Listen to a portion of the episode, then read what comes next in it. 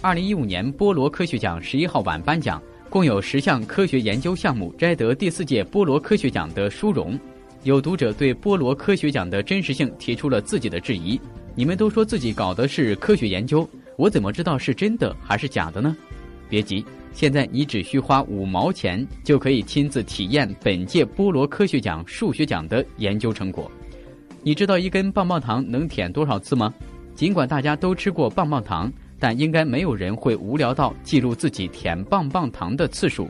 而纽约大学科朗数学研究所应用数学研究室在研究溶解过程在自然界中的作用的同时，顺便发现了这个问题的答案是一千次。